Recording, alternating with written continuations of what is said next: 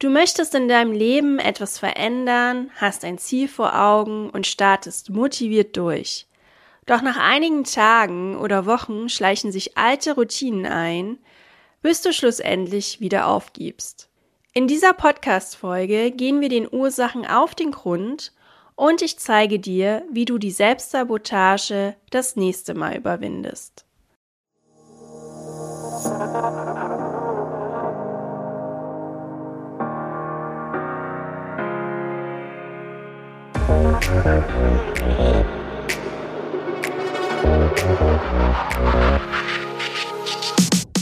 Heute sprechen wir über ein Thema, das uns alle betrifft.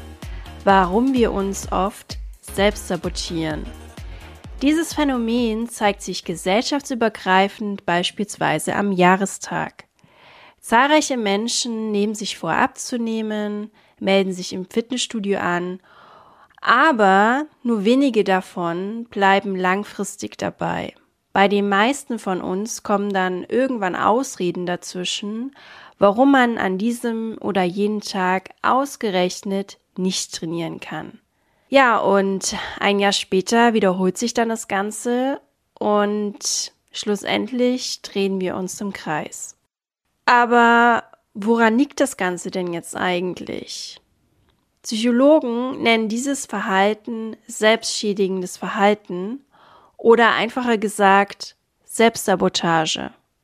Selbstsabotage ist das Verhalten, bei dem wir uns selbst bewusst oder unbewusst davon abhalten, unsere eigenen Ziele zu erreichen. Dies kann in verschiedenen Lebensbereichen auftreten, zum Beispiel im beruflichen Kontext, in Partnerschaften, in Beziehungen oder auch in der persönlichen Weiterentwicklung. Und ich habe das Ganze mal recherchiert und habe die verschiedenen Arten von Selbstsabotage mal zusammengetragen und kam da so auf drei übergeordnete Punkte. Und der erste Punkt ist Inkonsequenz sein. Das ist zum Beispiel der Fall, wenn man neue Gewohnheiten integrieren möchte, wie zum Beispiel zum Fitnessstudio zu gehen und man dieses Vorhaben startet und es aber mittendrin wieder abbricht. Dann der zweite Punkt ist die sogenannte Aufschieberitis oder die Prokrastination. Die zeigt sich dadurch, dass wir wichtige Erledigungen bis zur letzten Minute aufschieben. Und das ist besonders tricky, weil sich das Aufschieben von Aufgaben regelrecht zu einer eigenen Gewohnheit entwickeln kann. Und tricky ist es auch, weil wir in dem Moment, wenn wir die Aufgaben auf unbestimmte Zeit aufschieben, sogar die Illusion haben, über den Dingen zu stehen.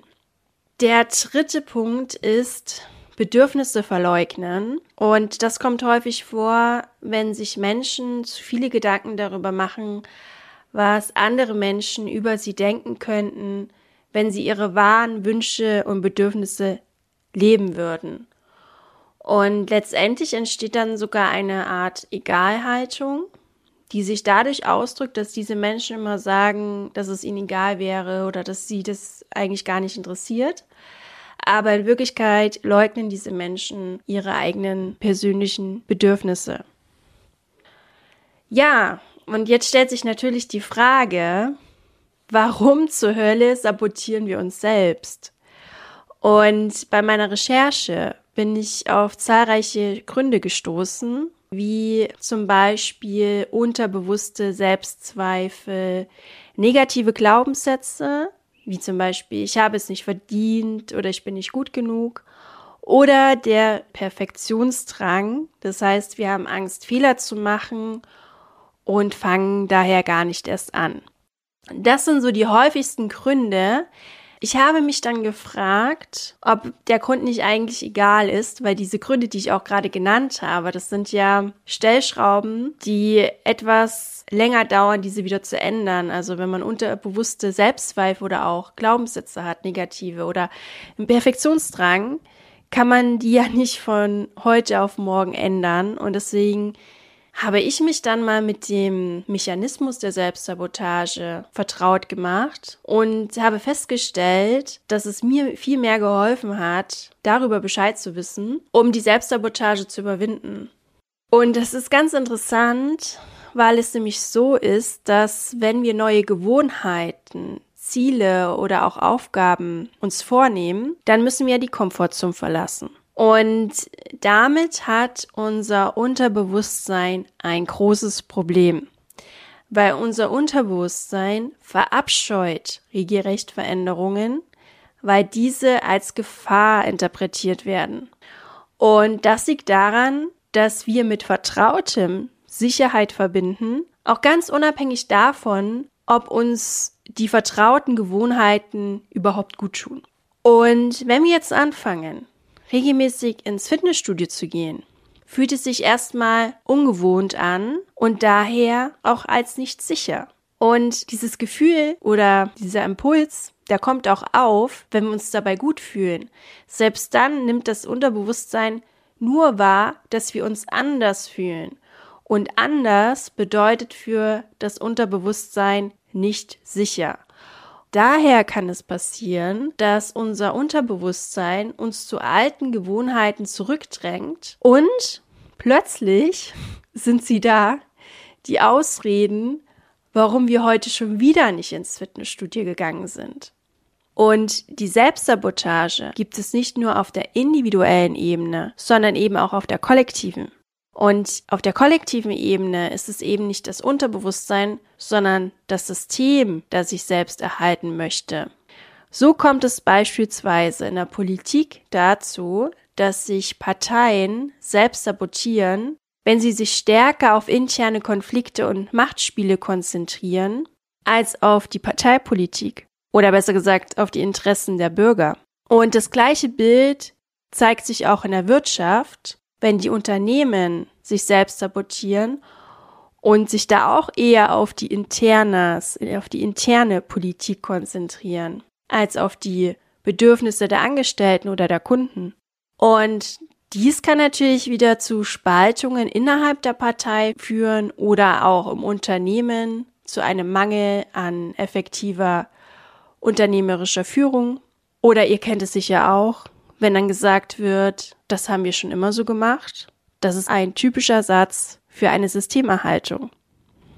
Also, Selbstsabotage zeigt sich individuell und auch auf kollektiver Ebene.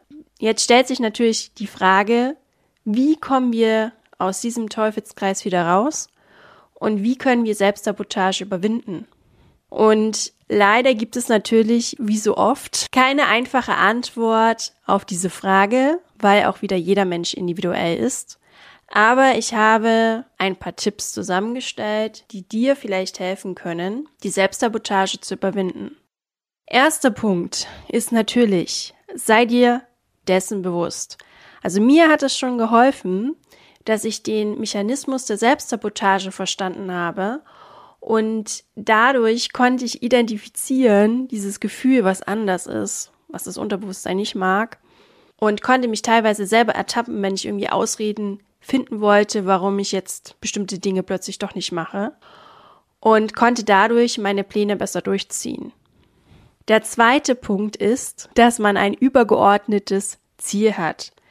Ein Ziel, was wirklich nur dich betrifft und nicht andere Menschen. Das heißt, dass du nicht andere Menschen deswegen beeindrucken möchtest, dass es nicht extrinsisch ist, sondern intrinsisch. Zum Beispiel bei einer Gewichtsabnahme, dass man nicht abnimmt, weil man dann besser ankommt bei anderen Menschen, sondern dass man das für sich selbst macht, für die Gesundheit, was auch immer. Auf jeden Fall ein übergeordnetes Ziel, ein idealistisches Ziel, hilft auf jeden Fall ungemein, die Motivation aufrechtzuerhalten. Der nächste Punkt ist ganz wichtig und zwar, dass man sich Teilziele setzt. Ziele können natürlich nicht groß genug sein, auf keinen Fall. Aber es ist natürlich auch so, dass je größer das Ziel, desto länger dauert es. Und da sollte man auf jeden Fall bewusst kleinere Teilziele setzen und diese auch ausgiebig feiern. Das machen viele leider anders. Sie haben die kleinen Ziele erreicht, denken sich, ah cool, ich habe es erreicht und machen sofort weiter. Stopp. Du hast es erreicht und du feierst es erstmal. Damit einhergehend ist es wichtig, ein Erfolgstagebuch zu führen und sich mal aufzuschreiben, die kleinen Dinge, die man jeden Tag so tut. Also das habe ich jetzt auch angefangen. Ich finde es total motivierend, selbst die kleinsten To-Dos aufzuschreiben und diese abzuhaken, weil manchmal geht ein Tag um und man weiß gar nicht, was man gemacht hat. Selbst die kleinsten To-Dos kann man dann abhaken und das motiviert. Was auch motiviert und wichtig ist, ist sich täglich auch so Anti-To-Dos zu setzen, also kleine Belohnungen, wo man sagt, okay, das ist auch wie ein To-Do, Zeit für sich selbst nehmen, einen Spaziergang machen, einen Podcast hören. Das ist nämlich genauso wichtig wie Aufgaben zu erfüllen. Und der letzte Tipp ist, vermeide Ablenkungen. Es ist natürlich so, dass Social Media oder auch das Surfen im Netz ein perfektes Ablenkungsmanöver ist für das Ausschieben von Aufgaben. Und ich habe vor kurzem eine Technik entdeckt, die ich sehr, sehr oft nutze mittlerweile, um den Fokus bei der aktuellen Aufgabe zu behalten. Und zwar ist es die Pomodoro-Technik. Da stellt man sich den Timer auf einen Timeslot, auf einen festen, zum Beispiel 25 Minuten, und arbeitet dann konzentriert, ohne Handy, Handy weg, ohne zu surfen, alles weg, außer man braucht natürlich das Internet ähm, zum Recherchieren oder keine Ahnung was, und dann konzentriert an diese Aufgabe arbeiten. Und nachdem der Timer abgelaufen ist, stellt ihr euch den nächsten Timer, zum Beispiel auf fünf Minuten, und das ist dann die Pause. Und danach kommt der nächste Timer, wieder 25 Minuten, konzentriert arbeiten. Und so geht das weiter, bis ihr die Aufgabe geschafft habt. Und natürlich ist es auch so, dass man den Timer individuell einstellen kann. Man kann auch 30 Minuten durcharbeiten, 5 Minuten Pause machen oder anders.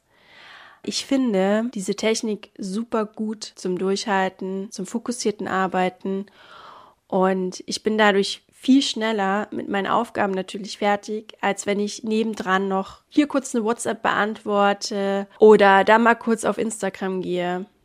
Ja, das waren so die Tipps, die ich aktuell nutze, um der Selbstsabotage entgegenzuwirken. Natürlich dauert es auch, eine Gewohnheit zu entwickeln. Und das Wichtigste ist ja auch hier die Konsistenz und das Durchziehen. Und daher wünsche ich euch viel Durchhaltevermögen für eure Projekte und dass ihr die Selbstsabotage erkennt und überwindet.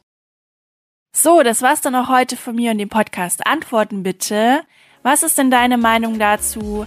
Hast du andere Themenvorschläge? Möchtest du mir auf Insta folgen? Alles dazu gibt es in den Show Notes. Und ich wünsche dir auf jeden Fall noch einen schönen Tag und freue mich schon auf die nächste Folge. Bis bald, deine Franziska.